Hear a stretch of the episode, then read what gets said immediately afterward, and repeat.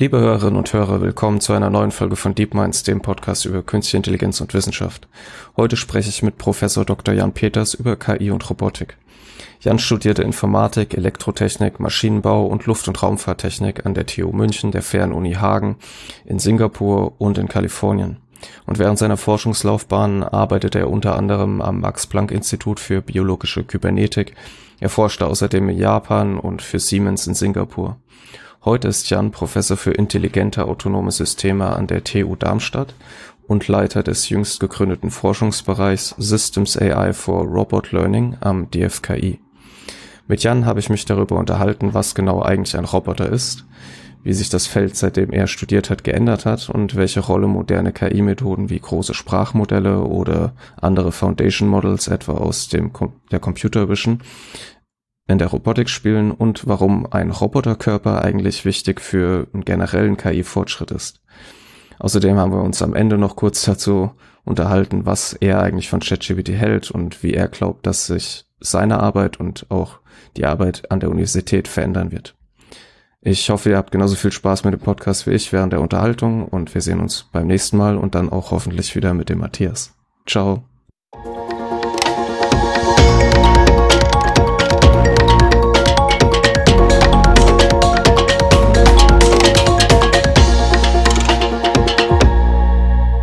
Hallo Jan, ja, schön, dass du hier bist. Wir freuen uns, äh, dich hier begrüßen zu dürfen. Wir sind in dem Fall leider nur ich. Der Matthias ist heute ausnahmsweise mal nicht dabei, den hat's erwischt. Ähm, aber wir machen einfach trotzdem weiter. Und meine erste Frage an dich wäre, wir fangen gerne mit einer einfachen Frage an. Äh, was sind eigentlich Roboter? Ja, das ist eine gut, das ist eine sehr, sehr gute Frage und die Antwort ist gar nicht so einfach. Ähm, also wenn man ähm, die Definition von Robotics in America oder vom VDI, VDE liest, dann ist, klingt das immer so merkwürdig wie ein mehrachsiges System, was frei programmierbar ist und, und frei für verschiedene Bahnverfolgungen ähm, gebaut werden kann. Also man klingt gleich, es ist schwierig, dann richtig so eine richtige Definition zu fassen. Ich finde eigentlich die inverse Definition am schönsten, so wie die, die habe ich mal bei Herrn Randlow gelesen, die, und zwar, dass ein Roboter eigentlich, äh, dass ein Computer nichts weiter ist als ein Roboter, dem man alle, äh, sein, alle seine Arme und Beine amputiert hat. Und diese inverse Definition trifft es eigentlich ganz gut, denn wir machen ja eigentlich nur Informatik, damit wir am Ende die Welt damit verändern können. Und in meisten Fällen halt, in vielen Fällen soll das halt wirklich auch die Umwelt dann direkt beeinflussen können. Das kann man nur noch in dem Augenblick, wenn man über einen Roboter redet. Aber man sieht, die Grenzen sind schwammig. In Japan wird vieles zum Roboter definiert, was man in Europa nicht zum Roboter definieren würde.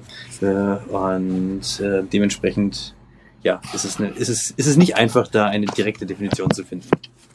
In der mhm. Praxis ist natürlich so, dass es jetzt eine Vielzahl von Robotern schon gibt. Also wir, hätten in Deutschland keine Autoindustrie mehr. Also Frage ist, ob wir noch lange eine haben, aber das ist eine andere Geschichte. Ähm, aber wir hätten definitiv keine Autoindustrie mehr, wenn wir nicht so gut in der Robotik so viele Jahrzehnte gewesen wären in der Industrierobotik.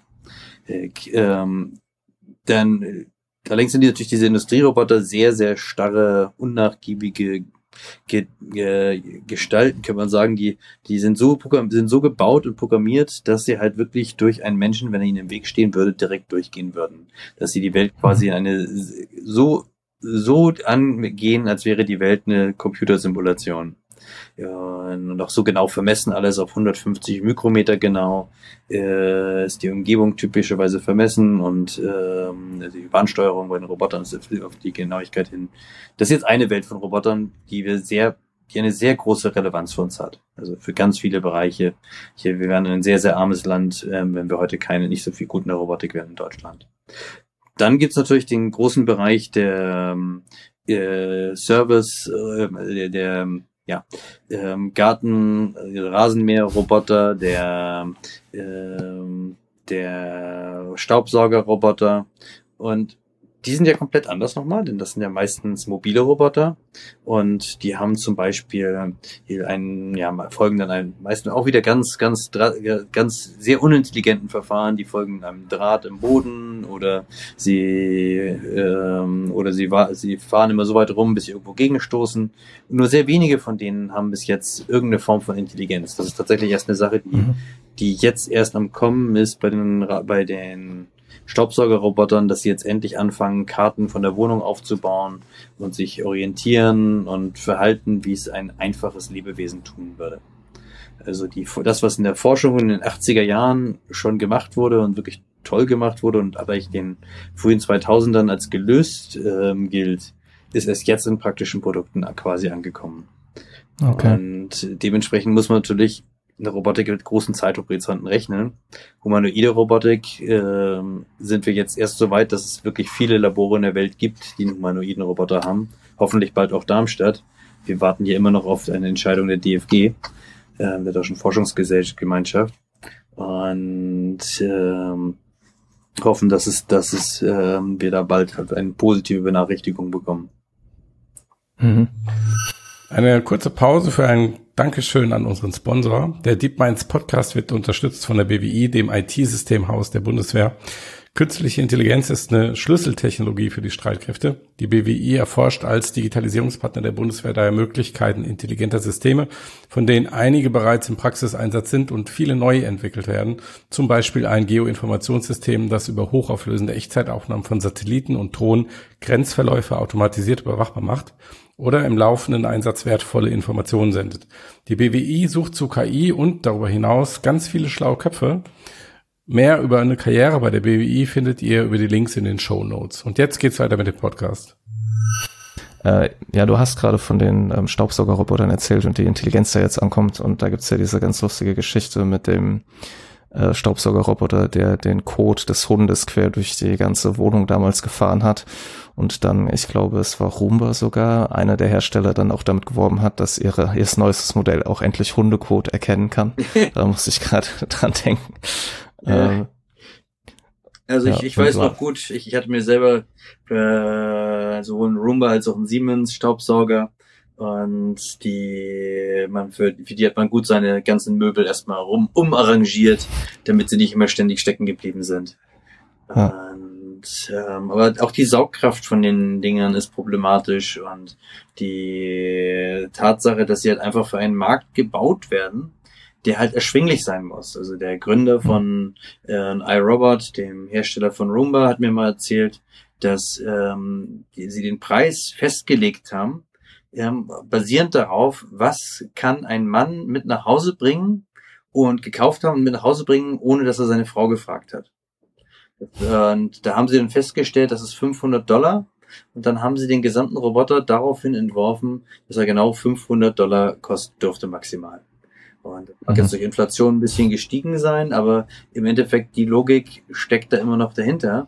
Und das reicht halt nicht aus, wenn man mit batteriegetriebenen Staubsauger auch rumfährt. Also es geht gar nicht mal um die Intelligenz dabei, sondern wirklich auch ums batteriegetriebene Staubsauger. Okay, deshalb Batterien müssen halt größer werden, wenn man eine größere Saugkraft haben will. Und mhm. ähm, da sind, ist man schon gleich bei der Problematik. Ja, du, du hast doch gerade von den humanoiden mhm. Robotern gesprochen. Ähm, ist es, ähm, du, wenn ich das richtig gesehen habe, ist deine erste Veröffentlichung ja von Ende der 90er, ne? Ja, also, dass du, dass du schon, du bist ja schon relativ lange im, im Feld. Vielleicht kannst du ein bisschen was dazu erzählen, wie du da überhaupt zu gekommen bist, was dich daran interessiert.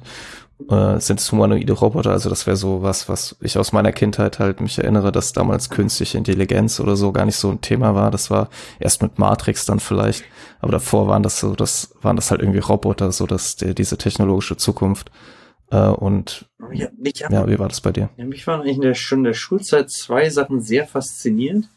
Jetzt, ähm, die eine Sache war, dass äh, ich wollte eigentlich immer schon damals irgendwie feststellen, wie man Datenreihen gut vorhersagen kann. Ähm, also das, das geht, ging erstmal in eine ganz andere Richtung. Damals habe ich gedacht, die Börse könnte man vielleicht gut vorhersagen.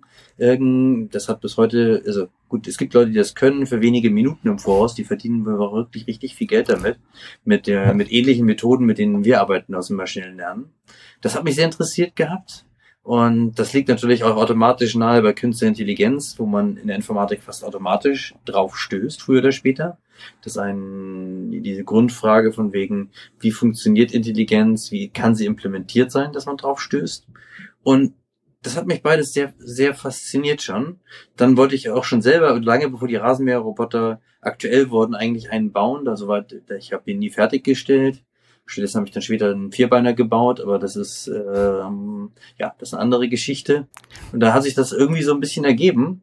Und dann habe ich für mich selber dann auch festgestellt, ich hatte, ich hatte ja Bundeswehr Informatik als Schüler dann mitgemacht und viel Spaß dabei gehabt auch.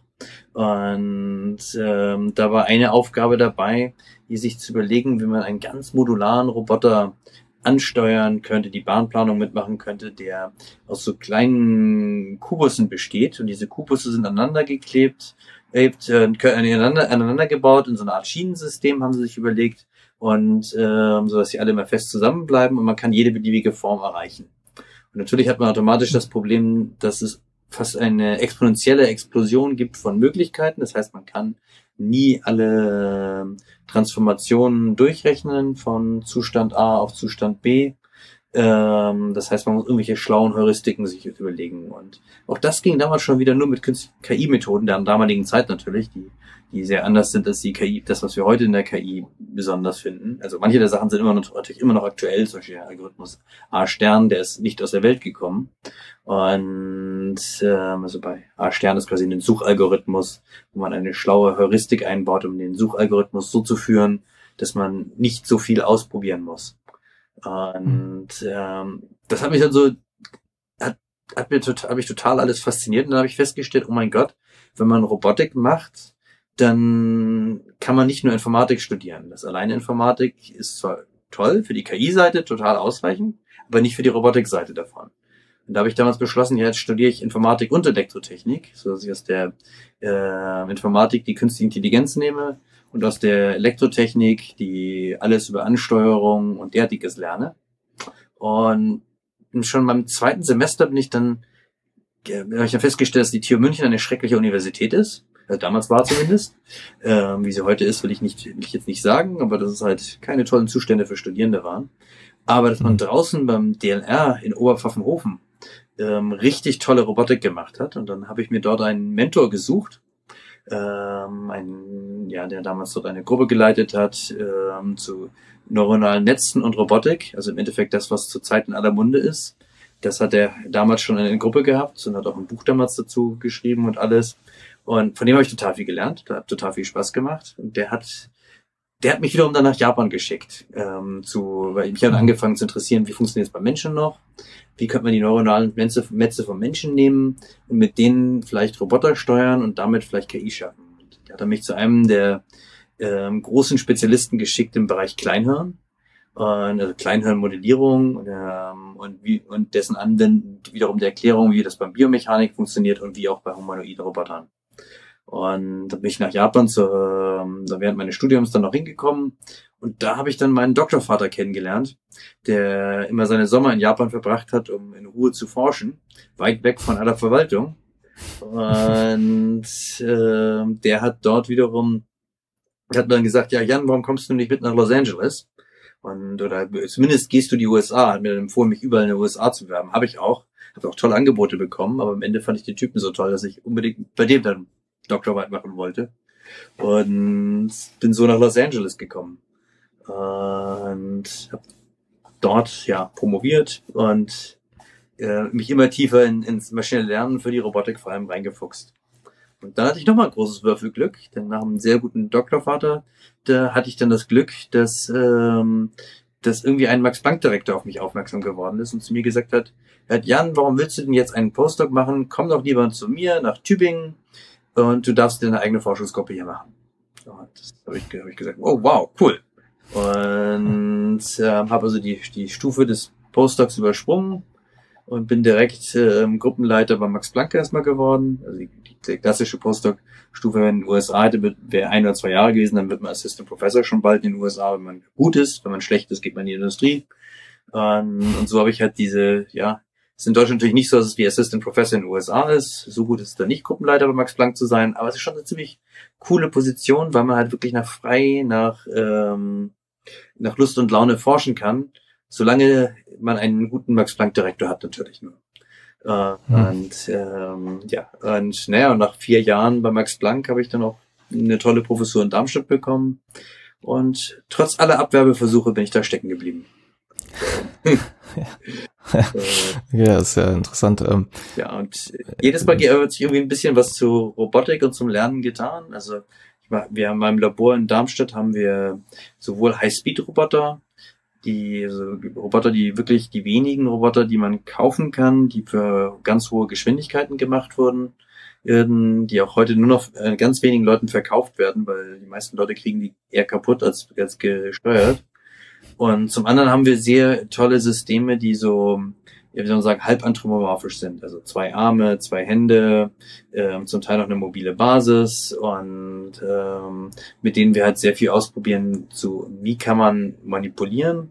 Und dann haben wir einen Quad, haben wir natürlich auch so einen Vierbeiner und, und noch einen, wir haben auch so einen iCup, einen kleinen Humanoiden, aber der ist natürlich nicht ähm, sinnvoll einsetzbar. Äh, da hoffen wir jetzt auf den Vollhumanoiden, von dem ich ja schon erzählt habe. Mhm. Ähm, vielleicht ähm, wo wir gerade bei diesen humanoiden Robotern sind und auch anderen Robotern, weil du gerade das Wort sinnvoll äh, benutzt hast, was, was ist denn deiner Meinung nach ein sinnvoller Einsatz für einen Roboter und also weil man es, also als ich jung war, da gab es dann diesen Roboterhund und heute gibt's ja diese Roboter, die so rumfahren und dir irgendwelche Informationen anzeigen oder deine Bestellung aufnehmen. Und das wirkt halt auf mich immer erstmal so wie Spielerei natürlich, aber vielleicht kannst du dazu eine Einschätzung ab, abgeben. Ja, vieles ist natürlich, wir werden, werden in absehbarer Zeit natürlich immer viel Spielerei sehen, weil Spielerei ist immer am schönsten zu machen. Ähm, aber die Möglichkeiten sind schon gigantisch, in denen die jetzt alle denkbar geworden sind durch diese rasante Entwicklung, die wir in den letzten ähm, in der KI in den letzten zehn Jahren ja gesehen haben.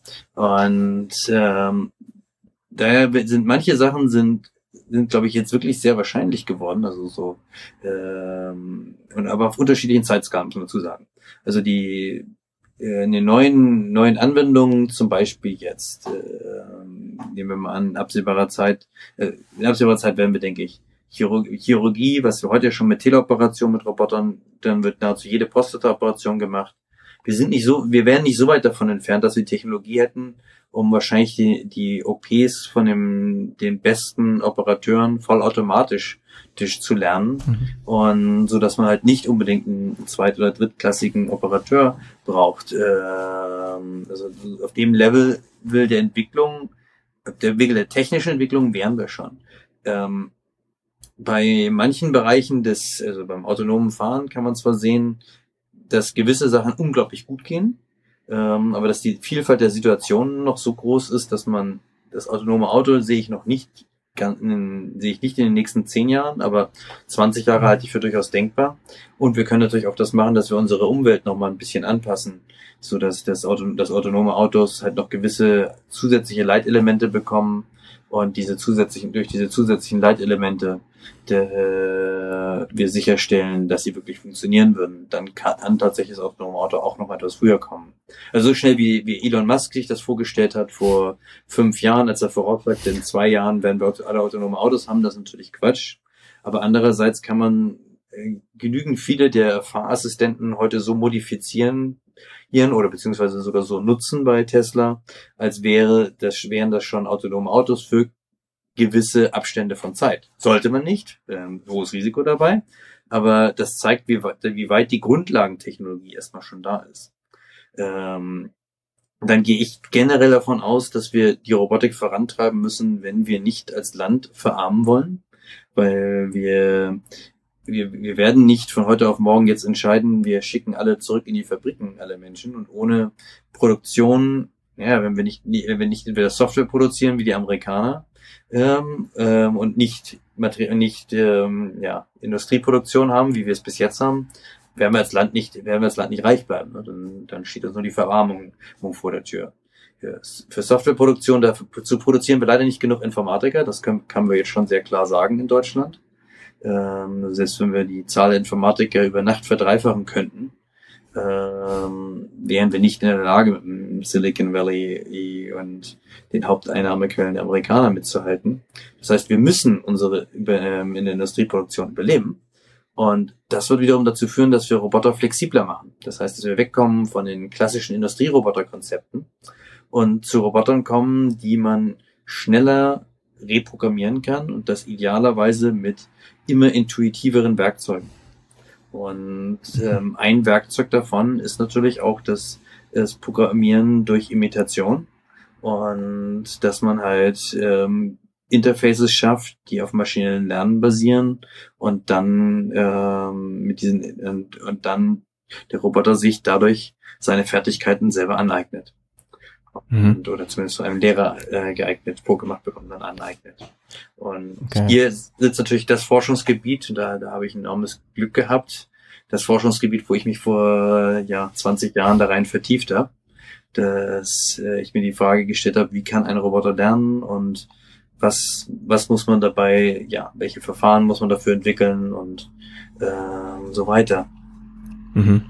Also das wäre nämlich auch so meine nächste Frage, wie sich in der, seitdem du dich damit auseinandergesetzt hast, wie sich das verändert hat. Du hast ja schon angesprochen, dass ähm, durch diese Durchbrüche oder die Hardware einfach auch, die ja dann auf einmal vorhanden war für Machine Learning, dass sich da viel getan hat. Ähm, wie hast du das denn erlebt, wenn du quasi schon so lange daran forschst? Das ist schon irgendwie gigantisch. Also ähm, als, als ich als ich angefangen habe, war gerade so Imitationslernen schon am Aufkommen ganz wenige Gruppen, die es gemacht haben. Ja, und, Kannst du kurz sagen, was das ist? Bei Imitationslernen hat man es so, dass ein Lehrer macht etwas vor und der Roboter versucht es nachzuahmen. Und so ein bisschen, wie muss man sich vorstellen, wie beim Tennis. Tennislehrer nimmt einen bei der Hand, zeigt einem, das ist eine Vorhand, das ist eine Rückhand und danach versucht man es natürlich nachzumachen. Und Imitationslernen hat natürlich automatisch, äh, es hat ein paar Sachen, die ganz interessant sind. Die eine Sache ist, wenn man einem ähm, Roboter etwas häufig genug zeigt, kann man tatsächlich Lösungen bekommen, wo der Schüler besser ist als der Lehrer.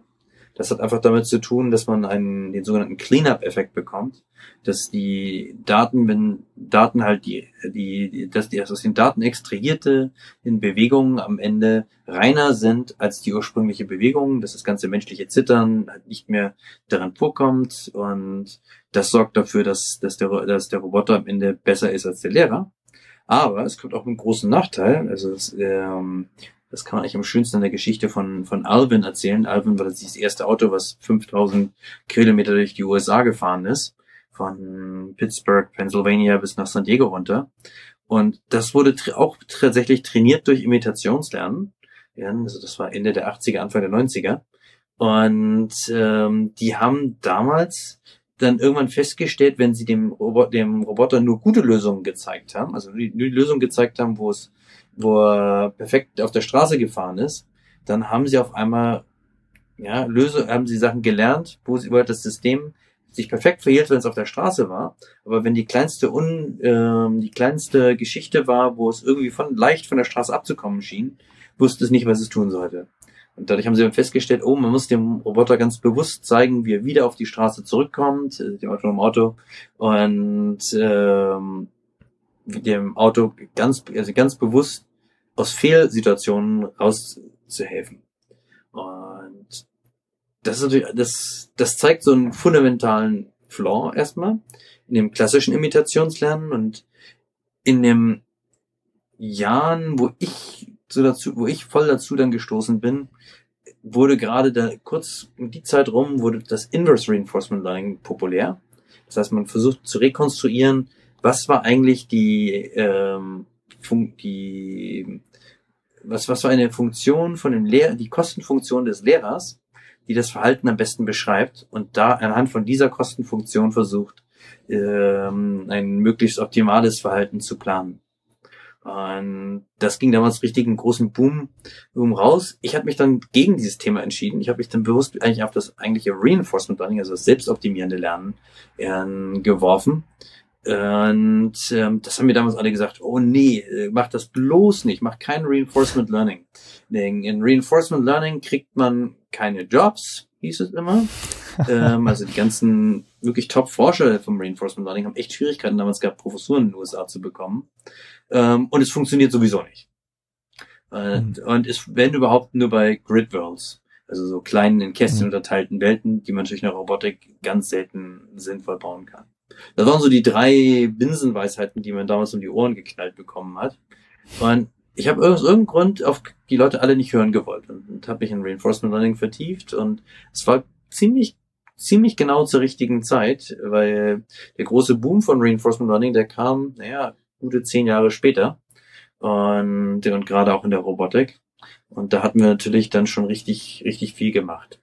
Aber das war so die, die eine Schiene, die für, für mich in meinem Leben ganz, ganz ähm, wichtig war. Eine andere Schiene ist natürlich die, eine, die noch äh, verrückter eigentlich ist. Daneben, also mich hat immer Aktionsgeneration, ja, mich hat besonders interessiert, wie kann man Aktionen machen? Also wie kann man, wie kann man lernen, ein Verhalten, ein Verhalten lernen? Wie kann man dafür die richtigen Kräfte, die richtigen Motoransteuerungen lernen? Und das aus ähm, einer limitierten Menge von Perzeption. Also und da wir bei der Perzeption habe ich immer lieber zurückgegriffen auf klassische Module. So zum Beispiel, wir haben Tischtennis lernen gemacht und dann haben wir lieber erstmal den mal den die Ballposition getrackt und haben basierend auf der haben wir die Ballposition als Input genommen und haben die Ballgeschwindigkeit als Input genommen. Da haben wir vom Roboterarm die Positionen und Geschwindigkeiten die auf Gelenkebene genommen und haben das als Eingabe für unseren Lernalgorithmus genommen. Das Verrückte aber war, was in der Zwischenzeit dann passiert ist, ist auf der der Seite der Perzeption beim Maschinenlernen unglaublich viel passiert ist. Und dass wir auf einmal mit ähm, Bilddaten immer mehr machen können und in einem Level, wie keiner das in irgendeiner Form erwartet hat. Und, und auch sehr, sehr, äh, wie soll man sagen, counterintuitive, ähm, sehr nicht, nicht sonderlich intuitiv ist das passiert. Also man hat immer früher angenommen, so ein, dass ein Computer sehen, man möglichst viel Vorwissen reinstecken sollte und äh, möglichst viel Geometrie und ähm, ein Verständnis reinstecken sollte von der Szene und dann die Szene rekonstruiert. Und ähm, am Ende kriegt man dann aus dieser guten Szenenrekonstruktion, kriegt man dann das bestmögliche Wissen. Und ich habe nicht damit gerechnet, dass, äh, die wenigsten Leute haben damit gerechnet, dass genau dieses immer mehr zusammengebröckelt ist. Man hat immer mehr das Wissen ersetzt durch ähm, Lernalgorithmen und mit jeder Generation, mit irgendwie mit jeder Generation von Doktoranden ist mehr Seh Wissen über das Sehen rausgeworfen worden aus dem Computersehen und mehr ähm, reingesteckt worden an, ähm, an Lernen. Und durch diese unglaublichen Datenmengen, die wir jetzt zur Verfügung haben und diese riesigen Mengen an Computation, hat das halt richtig, richtig gut geklappt. Und auf der, der Perzeptionsseite, der, also auf der, der visuellen Perzeptionsseite, ist dementsprechend jetzt unglaublich viel möglich. Das Interessante ist trotzdem für uns in der Robotik, ist es, ist es nur, ist das, gibt es das unglaublich viel zusätzliches Power, aber es ist doch noch sehr, sehr einschränkend, weil wir dieses Vergle diese vergleichbaren Revolutionen zum einen auf der Aktionsseite nicht möglich machen können und auf der Aktionsseite stehen uns halt immer nur sehr wenige Roboter zur Verfügung, die sehr wenige Aufgaben durchführen können. Und noch dazu müssen sie dazu gebracht werden, diese Aufgaben durchzuführen, damit wir die Beispiele bekämen. Und damit bleibt die Aktionsseite weiterhin sehr, sehr spannend, weil sie immer noch Little Data ist.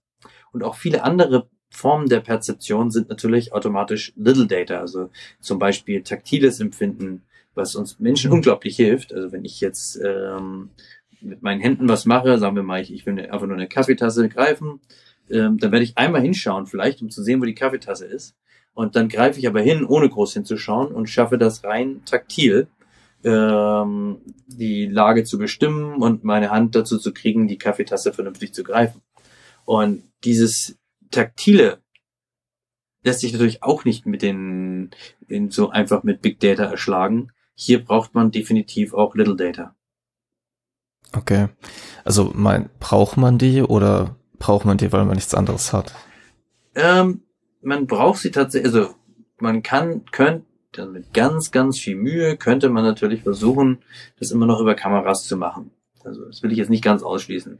Wir Menschen sind, Menschen machen es komplett über, über wir verwenden relativ wenig Sehen. Also unsere mhm. äh, Augen, die sind ja nicht so toll, wie wir uns sie vorstellen. Wir stellen uns vor, ich, dass ich jetzt das Bild von dir so sehe, wie ich sehe.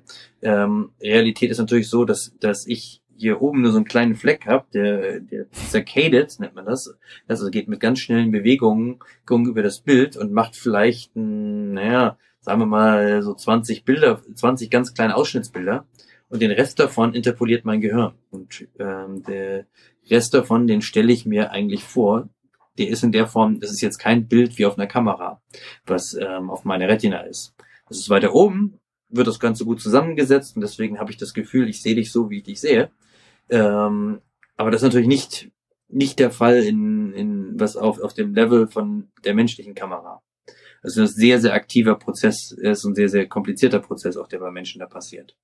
Und gleichzeitig wiederum ist das, Takt, ist das, gibt es das Taktile, macht das sehr, sehr viele Probleme einfacher, gerade wenn man halt nicht unbedingt alles sieht, weht und auch wegen natürlich beim Menschen für die für Verzögerungen, weil ähm, weil man im Endeffekt viele dieser Schalter halt viel schneller schalten kann, weil man halt auf dem im Scheuen auf Spinal Cord Ebene auch was also auf Rückenmark-Ebene schon vielleicht was schalten kann, ähm, wenn man Kontakt macht und bricht. Und äh, da sind da sind erstmal so ein paar ganz fundamentale Gründe, warum das beim Menschen so ist. Man könnte natürlich Roboter so bauen, das macht bis heute keiner, aber das ist tatsächlich machbar, denke ich, in den nächsten Jahrzehnten, dass man halt wirklich die gesamte Haut äh, des Roboters mit kleinen Kameras übersieht. Äh, muss man natürlich sicherstellen, dass die nicht gleich alle kaputt gehen und dass die alle natürlich irgendwie sinnvoll kalibriert sind. Dann kriegt man natürlich eine gigantische Menge an Daten. Aber und könnte mit denen das Taktile unter Umständen ersetzen. Äh, mhm. Zumindest ersetzen bei, bei der Planung. Bei der eigentlichen Regelung, denke ich, bei der Kräfteregelung wird es immer noch schwierig, das Taktile zu ersetzen. Da werden wir mhm. nie, nie ganz drum rumkommen. Ähm, weil wir Menschen machen so viel damit, ne, dass wir einfach nur, wenn wir einen Stift in der Hand halten, dass wir genau uh, abstimmen, welche Kräfte der zwischen den Fingern geschoben werden. Und wenn ich die, die Kräfte falsch mache, ne, dann dreht, würde sich der Stift drehen, er würde rausrutschen. Ähm, und wir sind tatsächlich richtig gut da drin, die richtige Menge an Kraft zu nutzen. Mhm. Und ähm, das unterschätzen wir natürlich ganz gigantisch, was wir da an Fähigkeiten haben. Äh, wäre es denn, meinst du, ist es möglich, so eine Art ImageNet für, für das Taktile zu schaffen, mit dem man dann was trainieren könnte, oder? Also das sehe ich tatsächlich nicht, nicht so ohne weiteres kommen, weil man kann natürlich gewisse Sachen fürs Taktile große Mengen an Daten schaffen. Also wenn es jetzt ums Erkennen von Objekten angeht, denke ich, kann man das Taktile sehr schnell auf ImageNet-Level, äh, nicht sehr schnell, man kann es auf ImageNet-Level bringen. Wir reden jetzt hier nicht über die Daten, also die Datenmengen, die man bei, bei ImageNet reinstecken kann, aber man kann bestimmt ein paar Millionen äh, verschiedene, ja, verschiedene abgetastete Objekte bestimmt hinkriegen. Das, äh, wenn man genügend viel Geld reinsteckt. Aber es geht ja mehr, es ist, aber in dem Augenblick, wo die Aktionsgeneration daran beteiligt ist, spielen natürlich auch ganz andere Sachen eine Rolle, wie, ähm, wie zum Beispiel die Hand selber, an der, der die Haut befestigt ist oder der, der gesamte Körperwander befestigt ist, ähm, damit man halt äh, und äh, ja, ist und und es ist natürlich auch so, dass das, was wir in der Haut wahrnehmen, ist sehr, sehr viel reicher als das, was wir mit dem Auge wahrnehmen. Also sowohl beim Menschen als auch wenn man verschiedene Sensoren anschaut. Also man kann sich jetzt bei taktilen Sensoren bei Robotern sind wir tatsächlich ein ganz schönes Stückchen zurück, weil wir es gibt einerseits die taktilen Sensoren, die jetzt sich mit Gel Sites sehr durchgesetzt haben, die mehr oder weniger Kameras hinter Haut sind, äh, hinter, hinter so einer Art Gummihaut, Silikonhaut und ähm, wo man durch die Verformung der Haut ein Bild quasi dann abnehmen kann. Der Nachteil bei denen ist, die sind sau langsam, weil Kameras generell sind eigentlich ähm, sind bei 30 Hertz, das heißt, sie können da oder vielleicht, man gesagt Glück hat 60 Hertz, Hertz, aber viel weiter darüber hinaus wird man keine findet man nicht ohne weiteres Kameras, die man in Realzeit auslesen kann und wo man die Bilder dann auch in Realzeit verarbeiten kann. Das ist zum Beispiel beim Tisch, der Roboter Tischtennis ein echtes Problem ähm, Super VGA-Auflösung. Also VGA-Auflösung war tatsächlich das einzige, was möglich war, als ich mein erstes Roboter-Tischtennis-System gebaut habe. Und heute sind wir gerade mal bei Super VGA-Auflösung auf 200 Hertz, also 200 Bilder die Sekunde. Das ist so die Geschwindigkeit, die man braucht, um wirklich in, in, gut in Realzeit Bälle zu, zu tracken, wenn man das auf kamerabasierten Lösungen machen möchte. Und äh, bei, 60, bei 60 Hertz oder 30 Hertz kriegt man halt noch sehr, sehr wenige Frames. Äh, also sehr, sehr wenige Datenpunkte. Und also zu wenige, um wirklich gut zu spielen. Und ähm, also da ist eine irre Limitierung drin in Bezug auf Geschwindigkeit. Andererseits, was wir Menschen können, ist wirklich irre. Diese, wir haben ja zwei Systeme beim Menschen, ein langsames und ein schnelles System, was, was ähm, uns Nachrichten ihn aus der Haut schickt. Und das schnelle System ist auf 1000 Hertz ausgelegt. Also bei, 1000, bei 1000 Hertz kann es kann Vibrationen wahrnehmen bis zu dem Level, wo sie 1000 Hertz ähm, äh, erreichen. Und damit sind wir natürlich in einer, in einer Liga, die, die unglaublich ist. Also die ist zum einen sehr, sehr schwierig für die Leute, die so haptische Displays machen und für virtuelle Realität. Weil das bedeutet natürlich, dass man nicht einfach nur irgendeinen billigen Roboter hinstellen können, muss schon richtig guten Roboter bauen, damit die Menschen wirklich die Umgebung wahrnehmen als das, was sie äh, als eine, eine wirklich gute, der haptisch vorgelebte Umgebung wahrnehmen können, eine virtuelle Umgebung. Und das gleiche Problem trifft uns natürlich nochmal stärker in der Robotik, weil wenn wir Menschen vergleichbar schnell fühlen wollen, was es mit der Oberfläche auf sich hat, brauchen wir halt auch diese ganz, brauchen wir natürlich auch eigentlich 1000 Hertz als Vibration, also als Abnahme. Aber das kriegt man halt nur hin, wenn man ganz wenige Texels, also Texels sind taktile Pixel, äh, nimmt und da kann man sich dann auch ganz, ja, dafür, da dann auf der Ebene richtig, auf der Ebene ImageNet zu machen, das wird sehr schwierig. Ja, okay. Und ähm, wir haben jetzt ein bisschen über die Perzeptionsseite gesprochen. Du hattest auch diese Aktionsseite angesprochen. Mhm. Ähm, und äh, ich habe erst neulich einen Artikel gelesen von Google. Da ging es auch um, ähm, ich glaube, um Palm oder ähm, ich weiß nicht mehr genau. Auf jeden Fall ging es auch um Robotertraining. Ich glaube, es war dieses RT1, was die vorgestellt haben. Und ähm, das fand ich ganz interessant, weil die, die hatten irgendwie 130.000 ähm, Beispiele gesammelt, also Demonstrationen von Menschen und haben das irgendwie mit 17 Robotern gemacht oder mit 12 Robotern und haben dafür 17 Monate gebraucht. Also es zeigt, es stellt, zeigt es ganz gut, wie, wie aufwendig das ist, diese Daten zu sammeln. Und da würde meine Frage so ein bisschen sein, wir haben ja auch so über das Reinforcement Learning gesprochen. Meinst du denn, also welche Rolle spielt denn das Training in der Simulation oder wie weit kann das uns bringen? Mhm. Weil das ist ja auch so ein bisschen so eine Debatte, die man auch im autonomen Fahren auch hat und in anderen Bereichen. Das ist tatsächlich eine sehr, sehr schwierige Debatte. Ähm, denn ich meine, die ist natürlich irgendwo so diese ganz große Hoffnung, dass wir, ähm, dass man mehr, also gut, generell, um Wissen zu verallgemeinern, ist natürlich der Ansatz, dass man eine Simulation schafft und in dieser Simulation möglichst viele Lösungen so gut generiert und da drin trainiert, wäre natürlich optimal. Äh, das, ähm, aber es hat, kommt gleich mit mehreren ganz gewaltigen Nachteilen natürlich auch. Äh, der, der erste, das erste, der erste große Nachteil äh, ist natürlich erstmal so, also erste Sache ist erstmal, die große Frage ist, wenn wir die Welt wirklich so gut simulieren könnten, dass wir darin lernen könnten in der Simulation, gut genug lernen könnten in der Simulation, warum nutzen wir die Simulation dann nicht gleich zum Planen?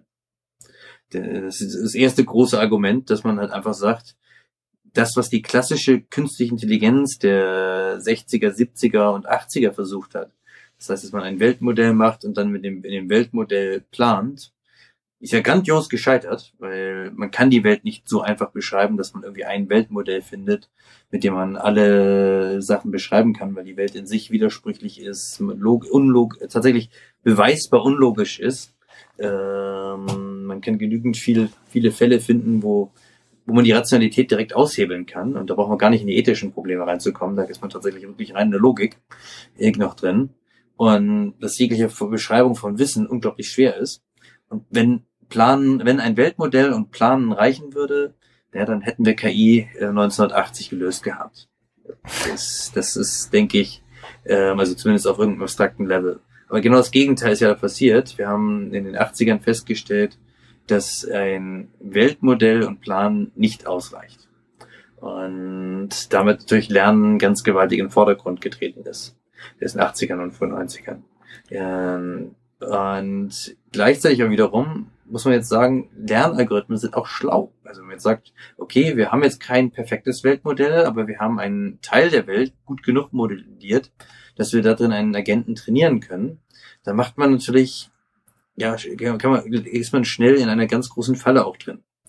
Also ähm, eine Sache, die mir zum Beispiel passiert, also Lernalgorithmen sind ja darauf gemacht, schlau zu sein. Also in Anführungszeichen schlau klingt, ist sehr banal, aber es ist tatsächlich ja darauf gemacht, dass man versucht, einen Algorithmus zu entwickeln, der seinen Gewinn maximiert.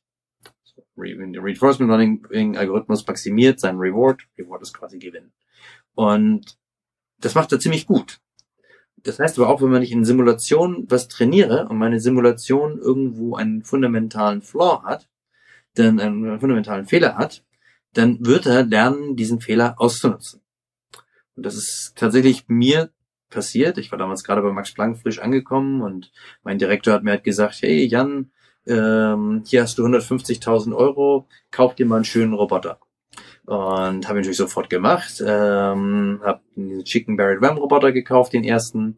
Und ähm, dann wollte ich ihn gleich beeindrucken und habe ihn, habe ihn, ähm, habe ihn den, den Roboter trainiert in Simulationen und das sah richtig, richtig gut, der, äh, richtig, richtig gut aus in der Simulation. Also bewusst mit einem gelernten Modell, äh, sondern nicht immer nur einem äh, analytischen Modell trainiert. Das Modell war, hatte die Trainingsdaten richtig, richtig gut gefittet. Also das war alles so kleine Fehler.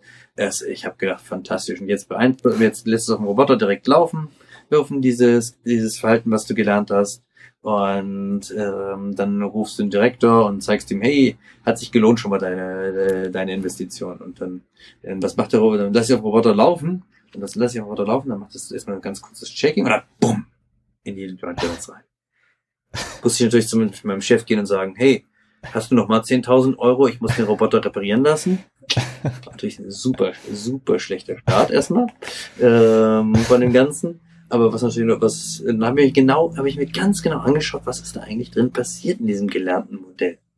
Und äh, was war passiert? Es hat tatsächlich wirklich gut die Daten gefittet gehabt, aber äh, es hatte äh, dadurch, dass da drin äh, ja, dass da drin halt gewisse Unstetigkeiten sind, dadurch durch Gereibung und derartiges, hat es hin und wieder mal zwar die Daten gut gefittet, aber hatte dann eine negative, also eine Reibung mit dem falschen Koeffizienten gelernt.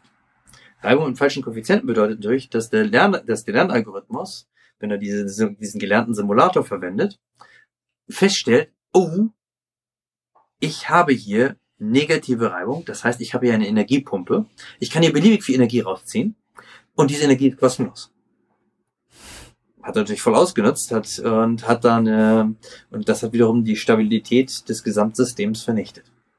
Und das war so eine unglaublich starke Lektion für mich, weil ich habe dabei äh, so ganz klar gesehen, wie ähm, wie ein Modell, wie ein wie ein schlechtes Modell unglaublich dich das, das Verhalten, was daraus resultiert, wird, ja, wie soll man sagen, vernichten, vernichten kann und dann ein sehr gefährliches Verhalten verwandeln kann.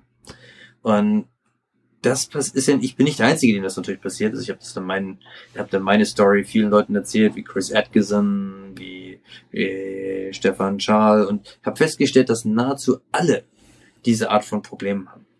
Wir haben heutzutage jetzt eine langsam eine Lösung, die sich abzeichnet. Also, dass man halt, wenn man Modellen lernt, dass man diese Modelle bewusst nochmal schlechter macht. Das ist verrückt über der Sache.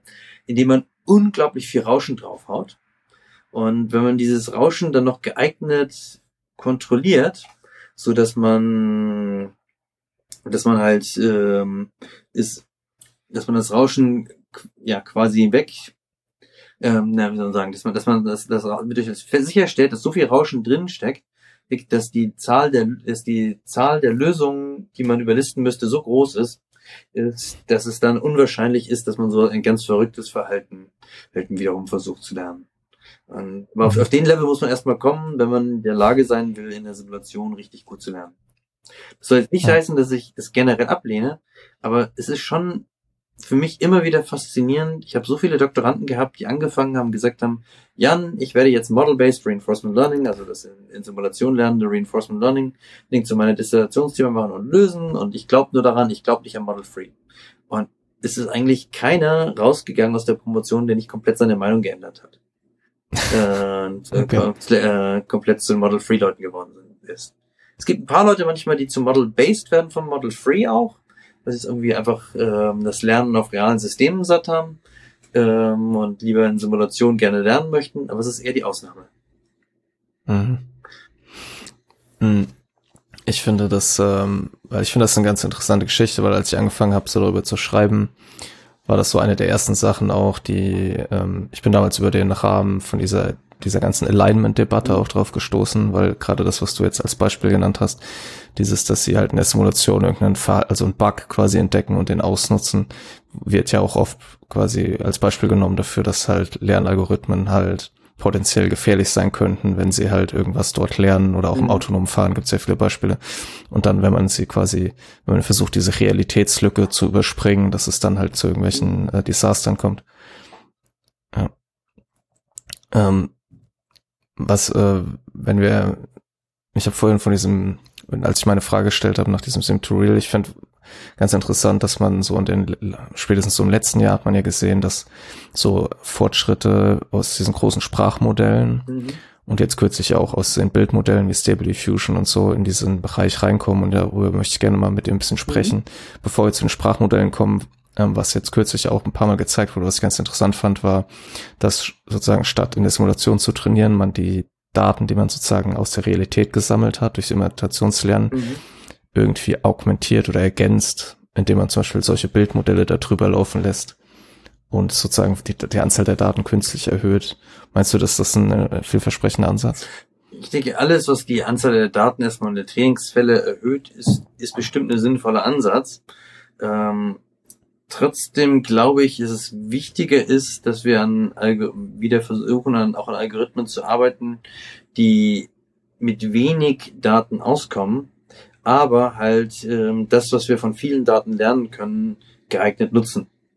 Also so mhm. zum Beispiel, wenn wir prätrainierte Netze für den für den Computer Vision Teil nutzen, einerseits nutzen, aber andererseits dann nur noch sehr wenige Schichten darauf basierend ihren dann wirklich trainieren für die Aktionsgeneration und idealerweise zwischen diesen sogar sinnvolle Interfaces schaffen, dass uns das wahrscheinlich langfristig mehr bringt, mhm. als wenn wir jetzt versuchen, künstlich Daten zu schaffen, die, die uns da vielleicht gar nicht so viel bringen.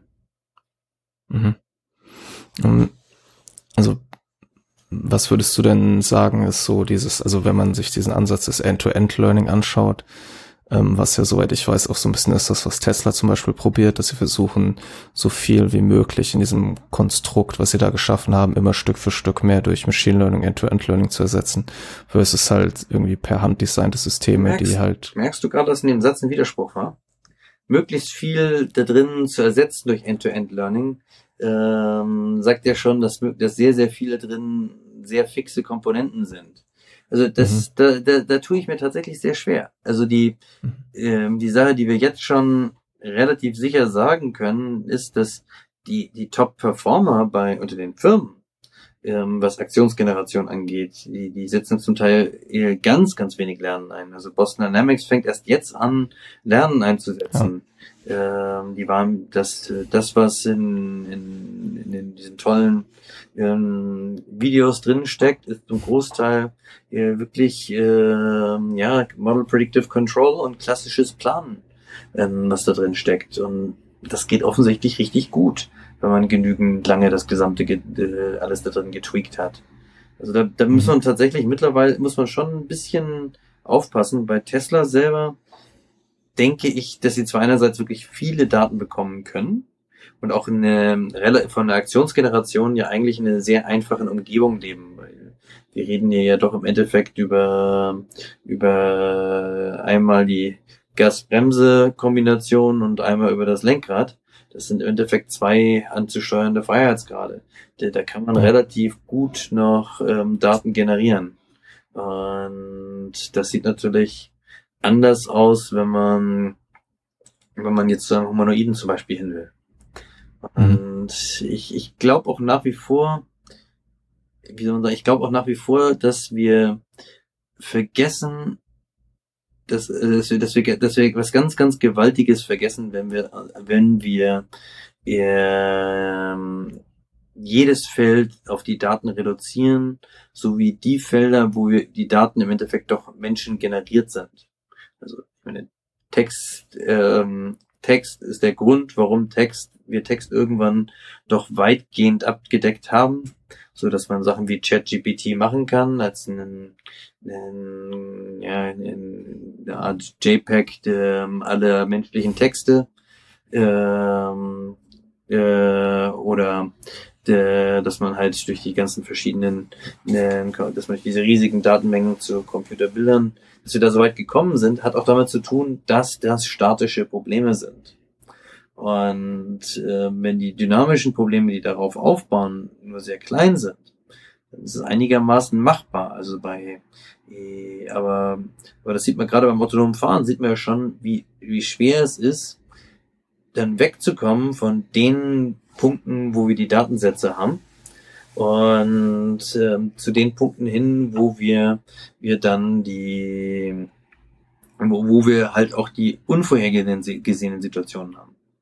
Also wenn Teslas Ansatz wirklich so gut funktionieren würde, wären wir schon lange fertig, Dick, weil das ist im Endeffekt nicht so viel unter unterschiedlich zu dem Ansatz, den Google gefahren wird mit. Das ist nicht so viel äh, und ist auch nicht so unterschiedlich zu dem, wie den Uber gefahren ist.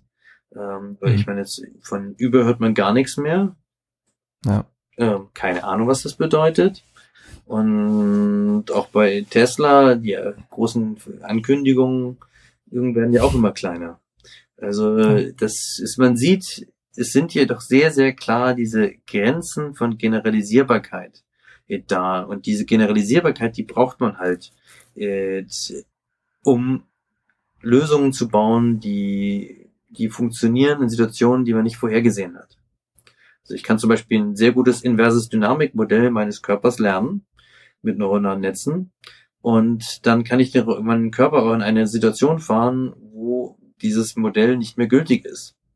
Und genau deswegen braucht man physikalische, braucht man doch im Endeffekt irgendwann physikalische Prinzipien. Die können jetzt auch gelernt werden, aber man muss das Lernen der Prinzipien hier zumindest irgendwie einbauen. Und das mhm. war zum Beispiel eine Sache, die haben wir mal sehr stark verfolgt. Wir haben die sogenannten Deep Lagrangian Networks Works aufgebaut, wo wir ähm, im Endeffekt die Grundprinzipien, die in der Grundprinzipien der Mechanik, also dass es eine Lagrangian gibt, einfach mal ein, eingebaut haben in das Netzwerk selber. Und ähm, das hat zum Beispiel dann sehr, sehr gut generalisiert und hat physikalisch plausible Lösungen gelernt, ähm, was wiederum mit einem, einem klassischen neuronalen Netz nicht möglich gewesen wäre. Mhm. Also, die Idee, dass halt das Wissen, also was man vielleicht auch bei AlphaFold gesehen hat, das ist halt so diese Mischung aus diesen Deep Learning Methoden und das Wissen, was sozusagen von Menschen stammt oder was wir schon, mhm. was halt zu dem Thema fällt, äh, der zu dem Thema passt, dort mit als Bias oder als ja. ähm, mit einzuarbeiten. Definitiv. Mhm. Ja, ähm, was sagst du denn zu dieser Entwicklung, dass man versucht, also jetzt kürzlich auch Microsoft hat es jetzt, äh, das war glaube ich vor letzter Woche oder so, auch veröffentlicht, dass sie ChatGPT auch äh, mit Robotern getestet haben. Ähm, oder letztes Jahr gab es ja auch mehrere Arbeiten, auch da unter anderem von Google mit Inner Monologue und äh, Saycan und sowas, wo sie große Sprachmodelle einsetzen, um irgendwie Roboter besser steuern zu können, dass, dass sie Feedback kriegen können und sowas. Mhm. Ist das eine vielversprechende Entwicklung und wo, wo, liegen da die Grenzen? Also es ist, ist definitiv eine, eine, eine, ist definitiv eine tolle Entwicklung, wenn das, wenn, dass man überhaupt, ähm, wenn wir indirekt den, aus der Robotik-Sicht so weit zu kommen, dass man direkt den Nutzer, dem, dem vom Nutzer instruiert werden kann, das ist ja im Endeffekt so der, der langfristige, lange Traum. Also die, entweder eine natursprachliche Eingabe oder dass man halt einfach die IKEA-Baupläne einem Roboter gibt und der Roboter könnte danach den IKEA-Schrank zusammenbauen. Ähm, das ist definitiv ein bisschen diese ganze Pipeline durchzuziehen, von da bis zu der ähm, Anwendung selber, ist schon der Holy Grail. Ja, das, äh, der heilige Gral der Robotik. Der, das mhm. wäre, wäre wunderschön, wenn man das hinkriegen könnte. Und ich halte das auch für sehr, also ich halte diese Grundidee, so eine Art Chat-GPT der Robotik zu schaffen, für enorm wichtig. Dick, weil auf, irgend, auf irgendeinem abstrakten Level muss man ja die ganzen Pläne dann generieren. Und äh, die oberste Ebene, die Ebene, die man früher in der klassischen Robotik versucht hat, gerade mit, mit Weltmodellen und Planungsalgorithmen zu lösen, die kann man unter Umständen durch die doch relativ geringe Zahl von Aufgaben und den, die es in der Welt, der typischen in der Welt für uns Menschen gibt, ähm, und deren ja doch in der Literatur und in allen möglichen Texten anzufindenden Beschreibungen, kann man unter Umständen enorm viele von denen lösen. Oder nicht lösen, vielleicht das falsche Wort, mögliche Lösungen generieren. Die werden mit Sicherheit so fehlerhaft sein, wie wenn man jetzt, wenn du jetzt hingehen würdest und ähm, ChatGPT ähm, ja, deine Steuererklärung machen lassen würde. Aber genau wie bei der Steuererklärung könntest du die nachrechnen und die Fehler beheben und dann unter Umständen oder, oder lässt du halt so häufig laufen, bis du der Meinung bist, du hast eine richtige Lösung gefunden. Wenn man ChatGPT ja mehrfach wiederholt, kriegt man ja auch unterschiedliche Lösungen raus. So ein bisschen so, dass man einen Lösungsgenerator hat und die Lösung kann man sehr schnell prüfen. Und aus der Sicht, ich glaube, ich muss noch diese ganzen Large Language Modelle auch verstehen. Das ist eher so ein bisschen die, ich weiß nicht, ob die Frage P, P equals NP, ob die dir was sagt. Es gibt mhm. zwei Problemklassen. Eine ist, kann man in polymerieller Zeit sowohl die Lösung generieren als auch testen. Und dann gibt es eine größere Klasse, die, wo man die Lösung innerhalb von polymerieller Zeit testen kann, aber nicht, wir wissen nicht, ob man sie in polymerieller Zeit generieren kann. Die Logik ist, wahrscheinlich ist es der Fall, dass diese Probleme, die in, die nicht in P liegen, aber in NP, die nennt man NP, diese Probleme nennt man NP vollständig, ähm, dass man die halt äh, wahrscheinlich nicht in polymerer Zeit die, die Lösung generieren kann. Wenn man aber dafür jetzt einfach nur Lösungskandidaten aus so einem Language Modell generiert, da hat man für Probleme, die normalerweise NP vollständig sind, hätte man hier einen, einen, einen unglaublichen Zugriff auf ja, Lösungskandidaten, die man danach mit lokaler Optimierung und genügend Adaption in einen funktionierenden Lösungskandidaten verwandeln kann. Und dann hat man tatsächlich einen enormen großen Sprung in der Robotik gemacht.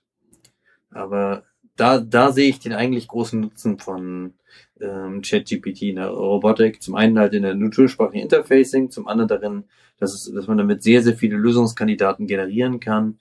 Und unter die, wenn man die geeignet modifiziert und geeignet aussucht, unter denen wird man welche finden, die tatsächlich funktionieren. Mhm. Das, da sehe ich eine große Chance für uns. Also ich, ähm, Aber es wird nicht so sein, dass man äh, ChatGPT, also wird so sein, dass man ChatGPT vielleicht sagt, räume mein Zimmer auf und dann wird es, kann es vielleicht generieren, jetzt müssen alle Sachen vom Boden aufgesammelt werden und so weiter.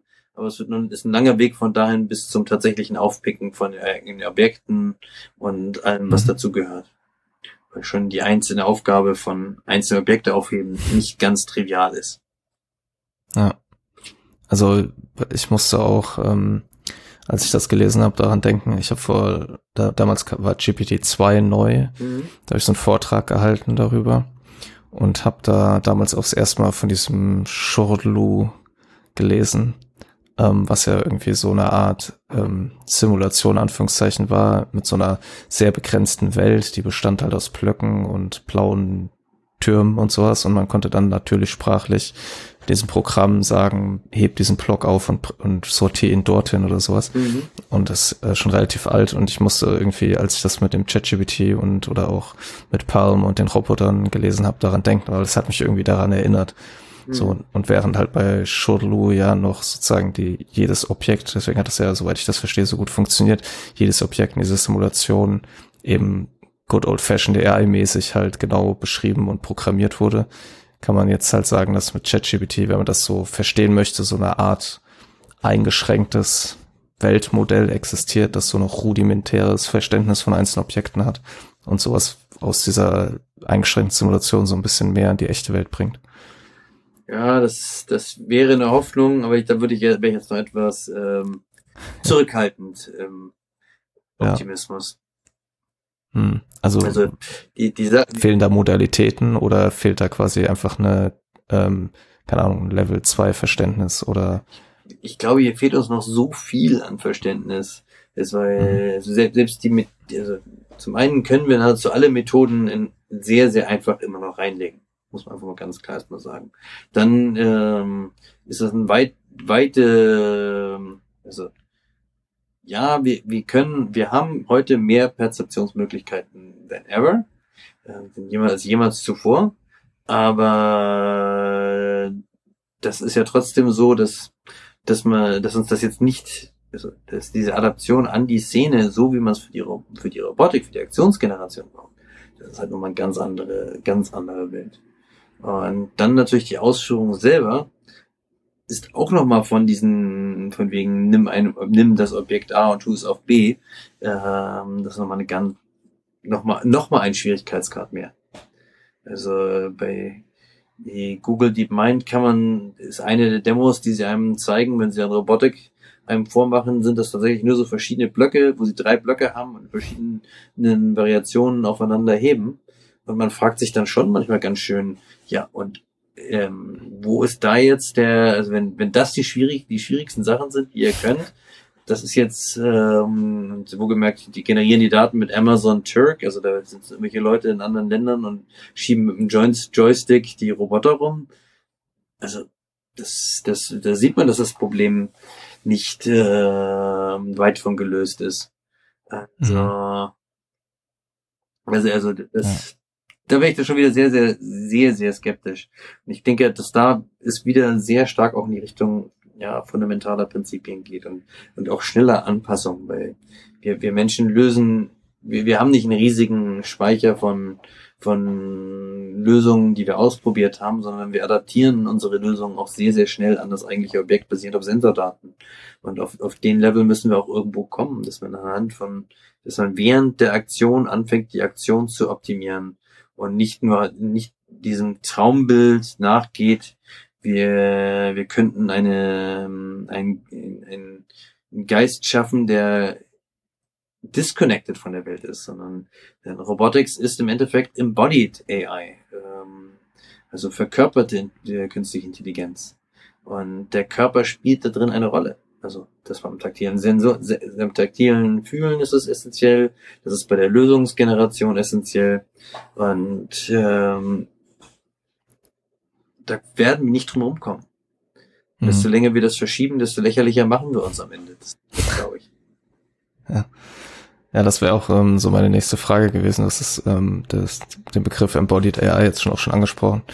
Ähm, kannst du ein bisschen was dazu erzählen? Also weil du hast ja erzählt, dass du in Japan warst auch.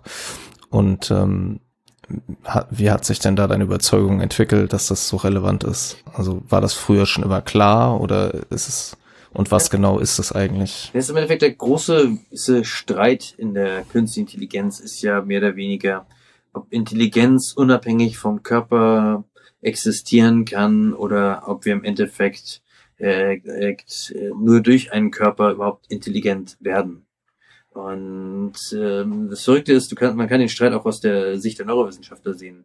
Also Daniel Wolpert liebt es immer, einem die Geschichte zu erzählen, ihren über so eine kleine Koralle, äh, eine kleine, äh, ist eigentlich ist, ist, ist später wird sie, also eine Art, eine ich glaube, das ist eine Seeanemone heißen die Dinger. Ja, auf jeden Fall ist es, ist es, ist es ein, ist ein Lebewesen mit ganz wenigen Gehirnzellen, aber am Gehirn. Und irgendwann in seinem Leben lässt es sich nieder und wird zur Koralle und lebt als Koralle weiter. Und das erste, was es macht, ist, es frisst sein Gehirn. Weil in dem Augenblick, wo es sich nicht mehr bewegen muss, hat es keine, hat das keine Bedeutung mehr, ein Gehirn zu haben. Und ähm, ein paar weitere Nervenzellen bleiben, glaube ich, sogar noch aktiv, weil es noch ähm, damit noch irgendwie Fische fängt oder sowas ist. Aber es im Endeffekt das Gehirn selber ist weg. Man, daher muss man, daher, Danny Wolpert sagt das immer so schön, ein Gehirn braucht man nur, um sich zu bewegen. Und mhm. das trifft es natürlich. Ich, wir haben, wir, wir, wir, wir brauchen das, wir, wir, wir, das ist die ganz klare eine Sicht. Die andere Sicht sagt, sagt mehr oder weniger, wir, wir können KI wie Descartes sehen, wie, wie halt, als wäre das irgendwo völlig disconnected von der realen Welt. Und da kann man ein sehr schönes Gegenargument machen. Das hat der KI-Philosoph Searle in, in Seattle mal gemacht. Der hat mehr oder weniger gesagt, ja, wenn ich jetzt, angenommen, ich habe jetzt tatsächlich so eine Box. In dieser Box, da habe ich jetzt einen Menschen reingesteckt, dem habe ich auf, habe ich ein Buch gegeben, wo er, der kann kein Wort Chinesisch, aber dem habe ich ein Buch gegeben, wo er zu jeder chinesischen Frage eine chinesische Antwort mit generieren kann.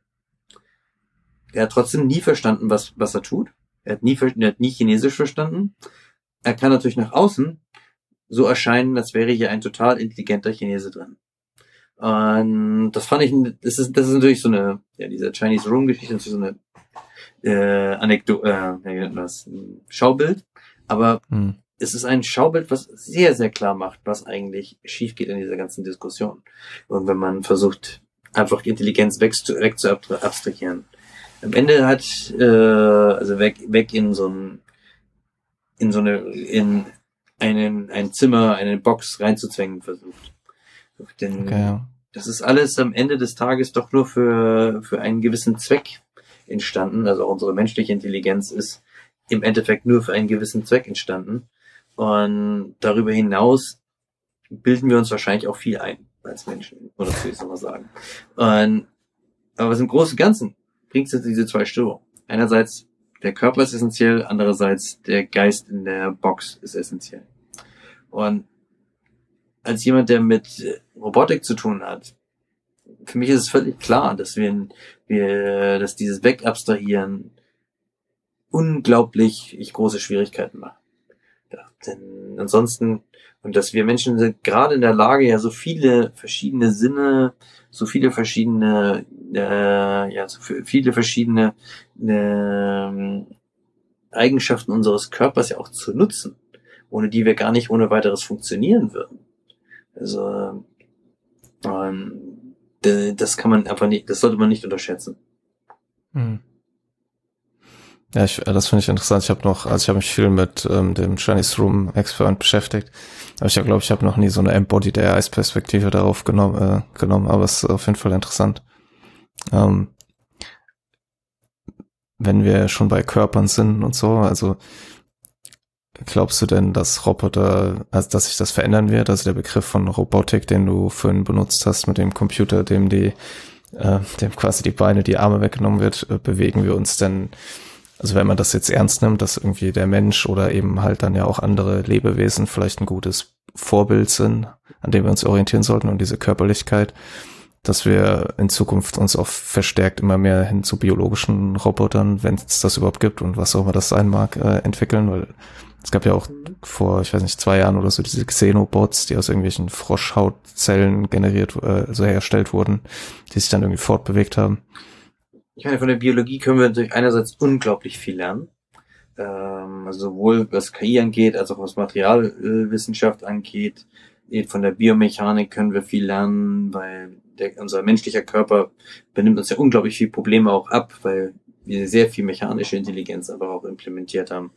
Ich, da kann man, kann man einfach sagen, die, die, die, das, das Spektrum ist und nahezu unendlich. Ich, aber was mhm. vor allem wichtig ist, ist, ist, glaube ich, die ganz generelle einfache Einsicht dass jetzt, wo wir in der Lage sind, mit KI immer mehr zu machen, müssen wir wegkommen von der klassischen Ingenieurssicht, was Roboter bauen angeht. Und zwar der klassische Roboter, also zum Beispiel Industrieroboter ist das schlimmste Beispiel davon, der wurde gebaut, damit man ihn mit klassischer Regelungstechnik äh, beweisbar regeln konnte und ähm, naja, was hat das bedeutet? Im Endeffekt musste man ihn so starr und steif machen, dass man mit möglichst wenig äh, Modellwissen ist ein relativ gut äh, relativ, relativ gute Garantien schaffen konnte, dass er wirklich sich in der unglaublichen Genauigkeit verhalten konnte, die ein Industrieroboter hat. Wenn wir aber jetzt Roboter bauen wollen, die menschenähnliche oder sogar übermenschliche Fähigkeiten haben, ähm, in Bezug auf Beschleunigung zum Beispiel oder in Bezug auf äh, ähm, ja Lern, Bezug auf Lernfähigkeit kann man sogar sagen. Dann müssen wir wegkommen von und auch generell anwendbar sein sollen, die leicht sein sollen, die ungefährlich sein sollen. Müssen wir wegkommen von Ingenieursprinzipien, die einfach nur sagen, der Maschinenbauer hat was zu liefern, was der Regelungstechniker regeln kann und Intelligenz brauchen wir sowieso keine. Äh, dass er die ganz klassische Robotiker-Ansicht wäre. Wir müssen dahin kommen zu sagen, okay, der Maschinenbauer soll sich austoben, gemeinsam mit idealerweise einem Biomechaniker und die verrücktesten Ideen einfach mal reinschmeißen und dann sollen sie das, sollen sie das resultierende System einem KIler geben und der KIler soll schauen, dass er das Bestmögliche rauskitzeln kann. Wenn man auf dem Level das macht, dann sollte man deutlich Stückchen, äh, sollte man deutlich weiterkommen, als die aktuelle Robotik kann. Und in der, wenn man natürlich, natürlich wäre es super, organische Materialien zu nutzen oder auch nur organisch inspirierte Materialien.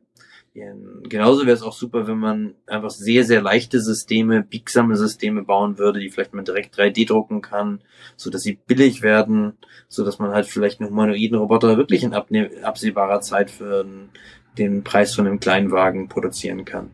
Und in dem Augenblick, wo er den Preis von einem Kleinwagen hat und ungefährlich ist, wäre ein Markt dafür da. Und dann mhm. wäre wär Big Data sogar wahrscheinlich sehr schnell da, äh, mhm. wenn man erstmal zu dem Level käme.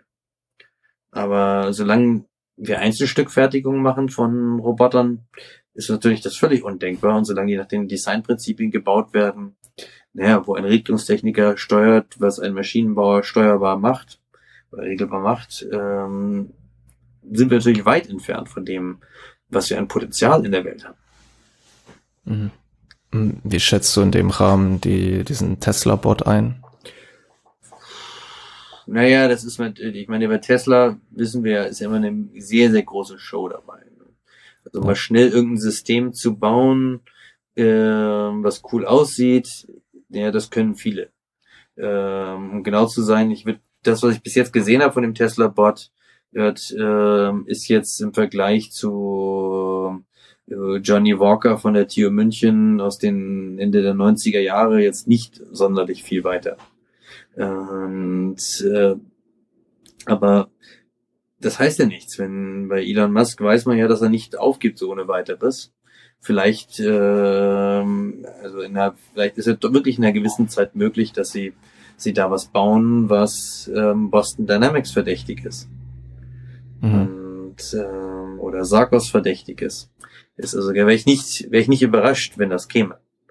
Mhm. Und, aber gleichzeitig im Auge, was wir bis jetzt gesehen haben, ist eher relativ klassisch gebaut und es ist nicht unbedingt dahingehend gebaut, dass man sagt, okay, jetzt ist es so lightweight, so, so viel illegalen und hier drin muss eine riesige Menge von KI stecken, nur um dass sich, dass es sich überhaupt bewegt. Und ähm, da sind wir halt weit von, das ist halt weit von auch entfernt. Also zumindest wenn man das, was man, was bis jetzt öffentlich verfügbar ist, anschaut. Hm. Aber du würdest schon sagen, dass wenn die es halt hinkriegen, die einfach durch die, weil es dann Massenfertigung ist, auch halt potenziell diese Big Data erzeugen könnte und vielleicht auch Anwendungsszenarien entstehen, die es vorher gar nicht so gab. Ich denke, äh, vor allem die Massenproduktion wird vor allem es möglich machen, dass man, man dann tatsächlich den Roboter, genügend viele Roboter hat. Das muss jetzt gar nicht mal nur Big Data sein, das kann auch Little Data sein, aber dass es mehr und mehr Lösungen gibt, die zu Subproblemen, zu Komponenten, dass Sachen bezahlbar werden, dass es mehr Developer, mehr Nutzer gibt. Ich meine, wenn die, wenn wir jetzt wirklich, nehmen wir jetzt an, die schaffen es wirklich 10.000 Home-Roboter auszuliefern. Gut, 5.000 davon werden von irgendwelchen Ölscheichs verkauft. Es gibt viele der humanoiden Roboterfirmen, haben ja als Hauptkunden Ölscheichs. Ähm, so PAL Robotics zum Beispiel ist groß geworden, dadurch, dass sie einem Scheich in den Vereinigten Emiraten irgendwie 30 Roboter hingestellt haben. Und haben, dadurch haben sie ihre erste, ja, haben sie, haben sie ihre Technologie erst entwickeln gekonnt. Und genauso kann man werden natürlich hier von den 10.000, 5.000 wahrscheinlich an, an Leute gehen, die einfach sehr reich sind und die ähm, einfach einen davon haben wollen. Die anderen 5.000 Leute werden aber Leute sein, die an der Robotik und an solchen Dingen interessiert sind und die ähm, die aus Interesse sich die dementsprechend Umständen selber auch diesen Roboter dann programmieren wollen, tiefer einsteigen wollen und ähm, oder mit ihr sogar mit ihren Leuten zusammen dafür was Neues bauen wollen, generieren wollen und da 5000 Roboter reicht, glaube ich, bis dass wir ähm, genügend Grundrepertoire an Lösungen hätten, an Aufga lösbaren Aufgaben hätten, dass so ein Roboter wieder interessant wäre für viele andere Menschen. Und mhm. damit ist, denke, wäre, denke ich, der, dann der Anschub da, um wegzukommen von, ja, der roboterfreien Welt zu der Welt, wo Roboter da auf einmal überall sind. Genauso muss man aber jetzt auch gleich im Zusammenhang sagen, wenn man das hinkriegen will, will man wirklich einen Vollhumanoiden schaffen? Oder wäre es nicht schlauer, irgendwie ein System zu schaffen, was nur, was nur semi-humanoid ist, oder vielleicht sogar einen ganz neuen Bauplan angeht. Und ähm, denn ich meine, es, es gibt einen guten Grund, warum wir keine Autos auf Rädern haben. Die Räder braucht die Natur, weil äh, die Räder hat die Natur nicht, weil ähm, zum einen, weil man sich was abdrehen kann, zum anderen, weil es halt einfach keine Straßen gibt. Das einzige Tier, was sich je zum Rad entwickelt hat, ist so ein Krebs, der beißt sich selber in den Schwanz und dann fängt er an, sich mit den Beinen abgestoßen und der kann dann tatsächlich rollen. Ansonsten wüsste ich kein einziges ähm, Lebewesen, was das Rad entwickelt hat neben dem Menschen. Ähm, mhm. Aber für, für die meisten Sachen, wo wir Menschen Roboter nutzen, würde ein System mit, mit Rädern oder mit zumindest zwei Basen von Rädern, sodass man auch eine Treppe hochkommt, ähm, vermutlich komplett ausreichen. Und wäre dafür aber stabiler und ähm, ja, und praktisch gesehen besser. Und das ähm, denke ich nach wie vor, dass es dass, ja. dass wir darüber auch nachdenken sollten. Und gerade Tesla, wenn die wirklich so weit kommen wollen, dass sie im Markt sind, das ist bestimmt zehn Jahre früher erreichbar als der Humanoide, der, der mhm. eben zu Hause ist. Zumal es auch deutlich billiger ist. Ja, du, du hast ganz am Anfang äh, auch erwähnt, dass ihr auch einen humanoiden Roboter äh, hofft, dass ihr den bekommt. Ne? Mhm. Ähm, was versprecht ihr euch davon? Nee, also uns interessiert ja, interessiert ja nach wie vor, dass, dass wie, wie können wir Menschen vergleichbar lernen?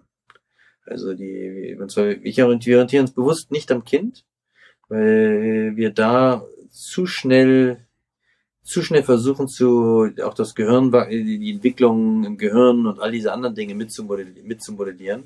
Sondern wir versuchen uns wirklich von sind tatsächlich wirklich daran interessiert, was passiert jetzt eigentlich, was, wie kommen wir auf den Level, um so schnell eine neue Aufgabe zu lernen oder zu akquirieren, wie das ein Mensch, äh, ein erwachsener Mensch kann oder zumindest ein zwölfjähriges Kind oder irgendwas, was war irgendwie ein, ein Menschenwesen, was, was einen gewissen Reifegrad hat bereits. Und bei Einzelaufgaben wie beim Tischtennis haben wir es hingekriegt. Also Tischtennis können wir so gut lernen wie ein ja, 10-, 12-jähriges Kind und äh, normal begabt, nicht übermäßig begabt und auf vergleichbare Geschwindigkeit und ja auch äh, nicht ganz unvergleichbarer Performance. Also besser als ich beim Tischtennis, aber das ist wiederum eine andere Geschichte. und ähm, das jetzt generell mit Aufgaben zu betreiben, die mehr Freiheitsgrade haben, ist für uns die große spannende Sache dabei.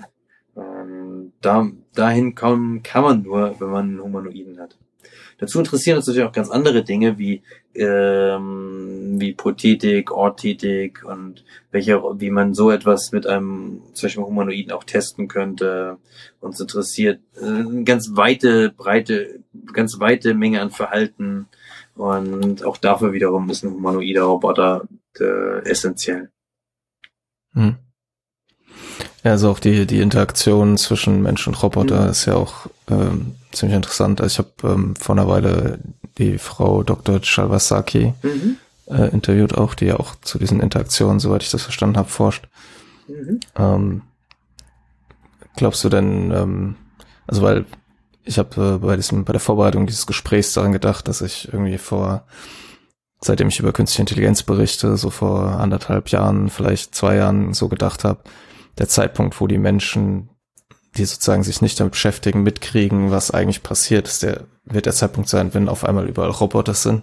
Und dann kam halt ähm, Stable Diffusion und äh, ChatGPT und auf einmal spricht jeder über künstliche Intelligenz. Also habe ich mich getäuscht, das ist schon vorher irgendwie in die breite Masse gekommen. Aber wie glaubst du denn, dass, ähm, weil hinter der Robotik ist ja auch so eine Vision, das hast du ja auch so ein bisschen angesprochen, wie sich die Welt halt verändern würde, wenn halt diese Fortschritte kommen?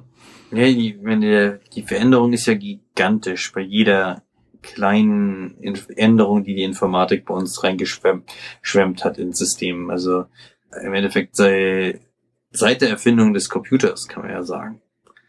Also, das ähm, muss, man, muss man einfach mal diese ganzen seit, was seit den 60er Jahren, also seit den Mikrochip-basierten Computer, den ersten oder Transformer, seit den sogar ähm, transistorbasierten Computern, dann die man für die Mondlandung und derliches eingesetzt hat, ist, ist, ist ja seitdem ein irrer Trend. Muss man, und der in Geschwindigkeit sowieso nur zunimmt. Und wir müssen, wir müssen uns da, müssen uns daran gewöhnen, dass wir immer mehr in einer Symbiose mit ähm, Systemen, die enorm viel können, was wir nicht können, leben werden dass wir immer weniger im Fahrersitz sitzen werden dabei. denke, damit müssen wir äh, ganz klar leben. ChatGPT ist eigentlich ein wunderschönes Beispiel dafür, weil einerseits ist es nicht, ist, sollte man es nie einsetzen, um seine Hausaufgaben damit zu machen. Also abgesehen davon, dass es unethisch ist und viele andere Probleme damit kommen. Ähm, und dass man damit im Endeffekt, ja.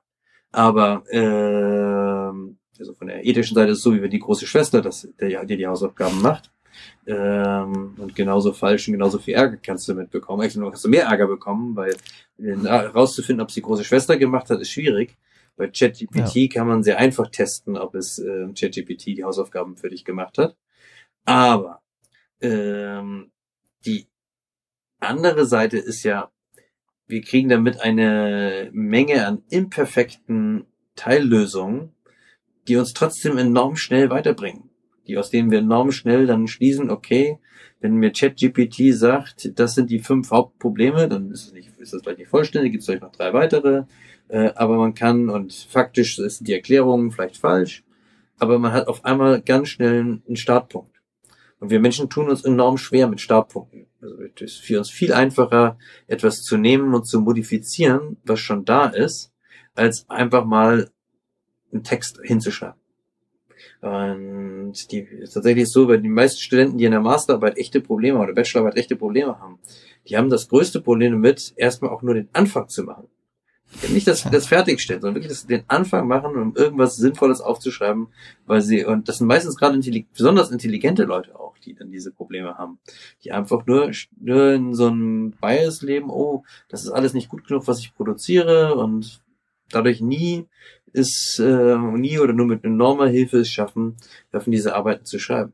Und auf dem Level werden wir natürlich jetzt immer mehr an Input haben für viele Leute wird es enorm stimulierend werden, die werden enorm sich weiterentwickeln und eine, ähm, denke ich, eine, eine höheren, höheren Grad an ja, eigenen Fähigkeiten dadurch entwickeln. Während genau wie uns ja im Endeffekt Sachen wie Computerspielen durchaus schlauer gemacht hat. Also anders als was in meiner Jugend, wo hieß es immer noch, noch, oh, Computerspielen macht euch alle doof. Ähm, aber das mhm. Gegenteil war der Fall. Enorm viele Leute haben gelernt, sehr viele Szenarien durchzuspielen und haben auf einem abstrakten Level zu betrachten und waren in der Lage, auf einmal viel komplexere Probleme zu lösen.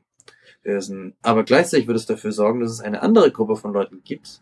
Und das ist die Gruppe, die wird zunehmend, die zunehmend abschalten wird. Und sich wirklich dann von vielen dieser Techniken einfach langsam verdrängen lässt.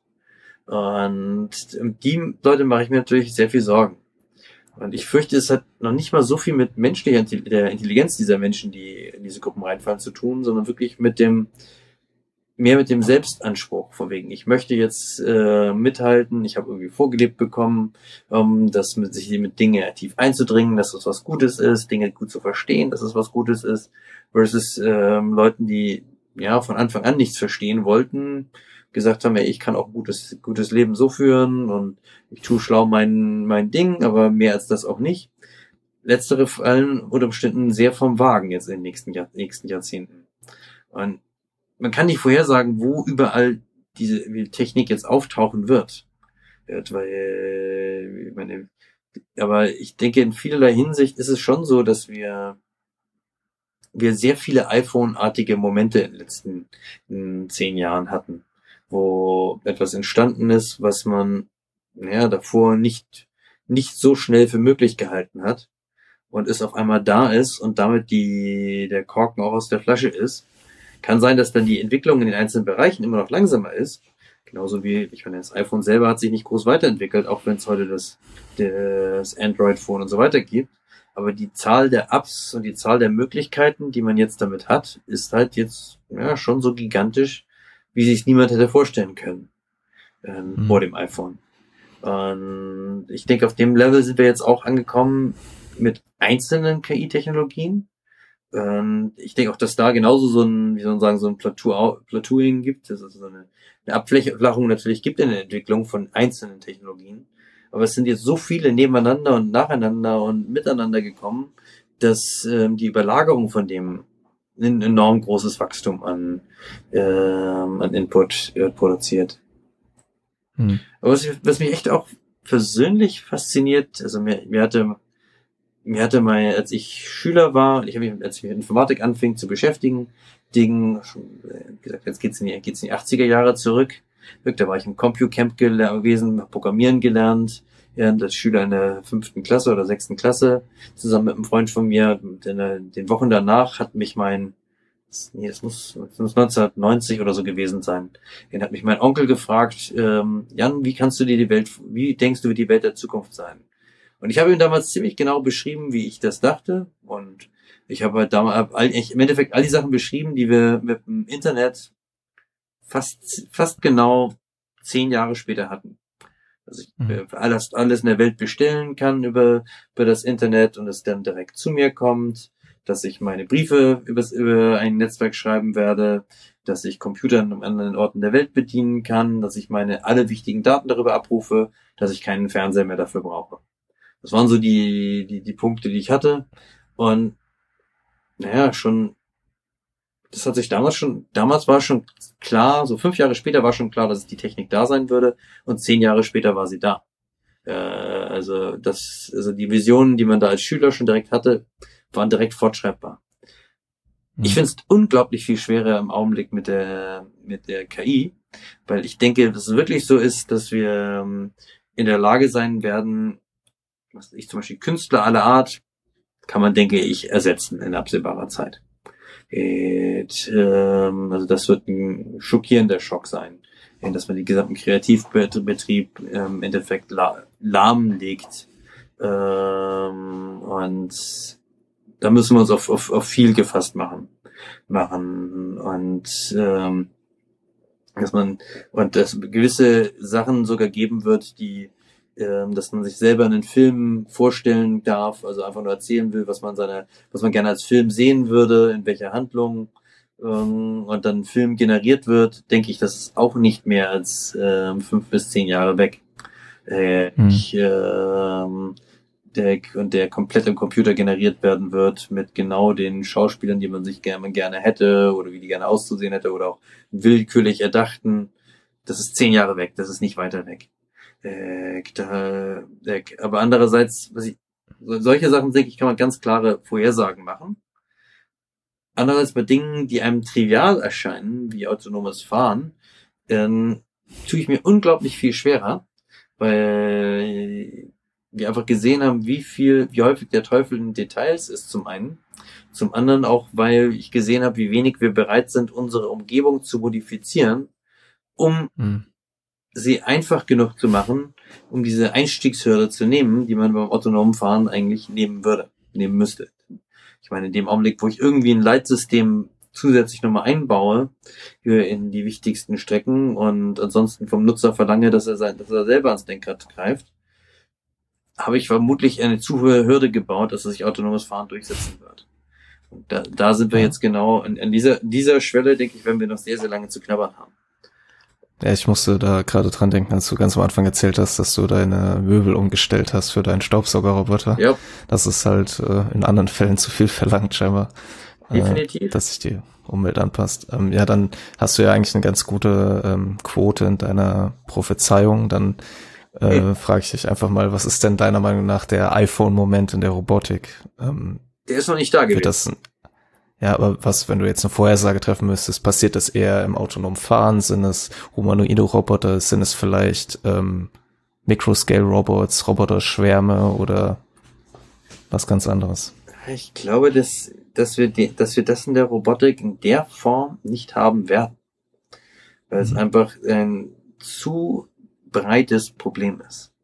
Also es, es wird, denke ich, den in verschiedenen Bereichen den, den Moment geben, es wird mal das quasi das mal das iPhone sein, es wird mal der Homecomputer sein, es wird mal die irgendwas ganz anderes sein, aber ich sehe nicht, dass es, dass wir, ähm, dass wir den Punkt so schnell erreichen werden, werden, dass wir wirklich ein Robotersystem, was alles kann.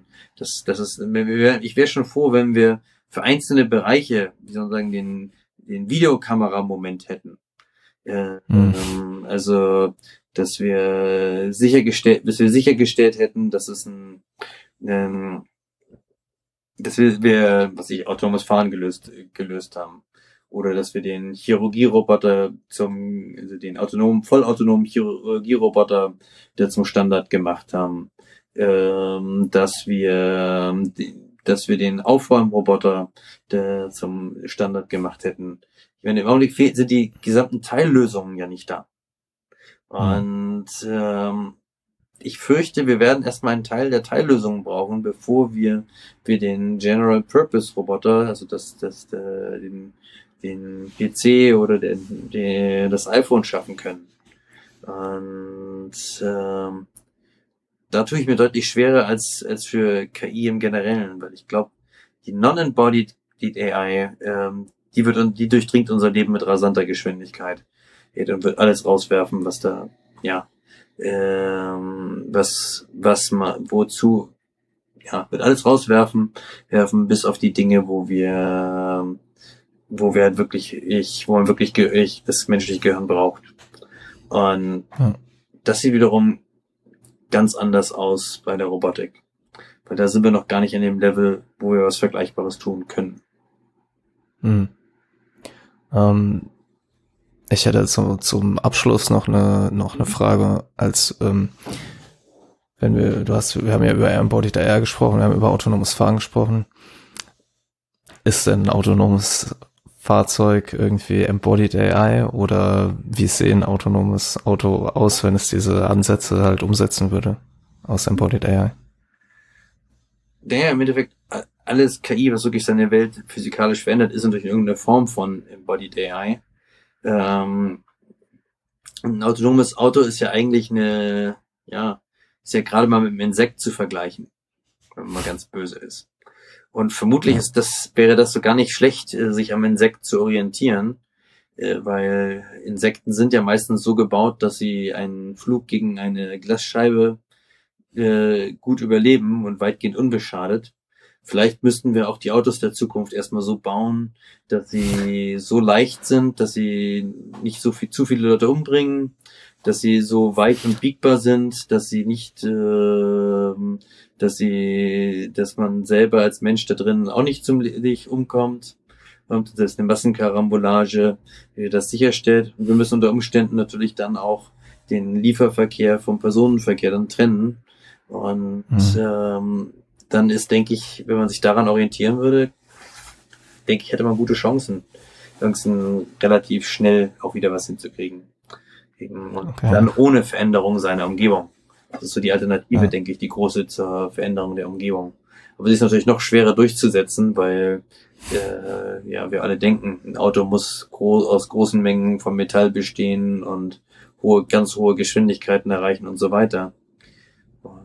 Ja, vielleicht muss man da bei der DDR mal ein bisschen nochmal nachschauen, wie die man aus Rasenmäherrobotern oder, ja gut, Rasenmäherroboter war es nicht, aber aus Rasenmähermotoren, dann habe ich so überzogen gesagt, ähm, also aus Zweitaktern für irgendwelche Motorräder Autos baut und dann Plast eine Plastikhülle drumherum macht.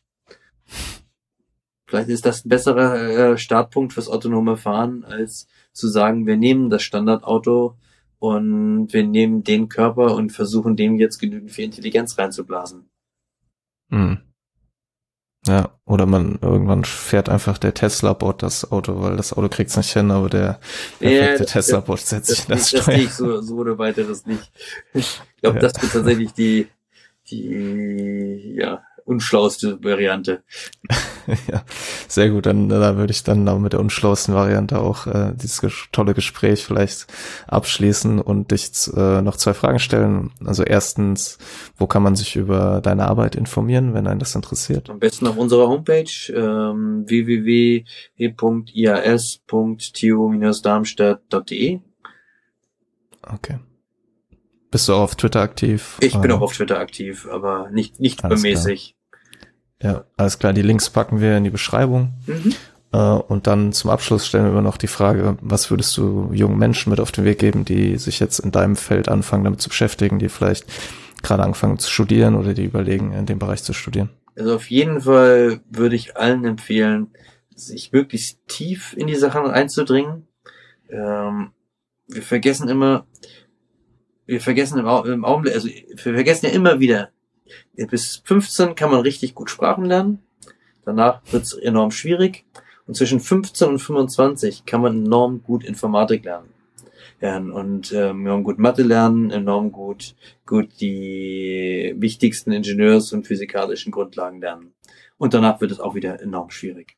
Und diese, diese Phase zu verpassen zwischen 15 und 25, das ist, ist so, das, das tun so viele wegen schlechten Lehrern, ähm, wegen schlechten Professoren, ähm, wegen schlecht gewählten Studiengängen, wegen das, äh, sondern möglichst sich da die schwerste Herausforderung suchen, suchen und möglichst tief einzudringen in die Materie.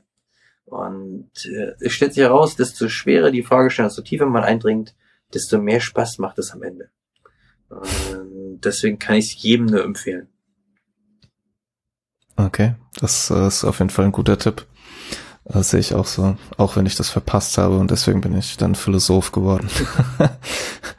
okay, ja, dann vielen Dank für das Gespräch. ja, das stimmt. Ja, es war schwieriger, als ich gedacht habe. Ja. ja. Gut. Okay, ja, dann, dann einen schönen Abend. Vielen Dank für das tolle Gespräch und ähm, danke fürs Zuhören und äh, bis zum nächsten Mal.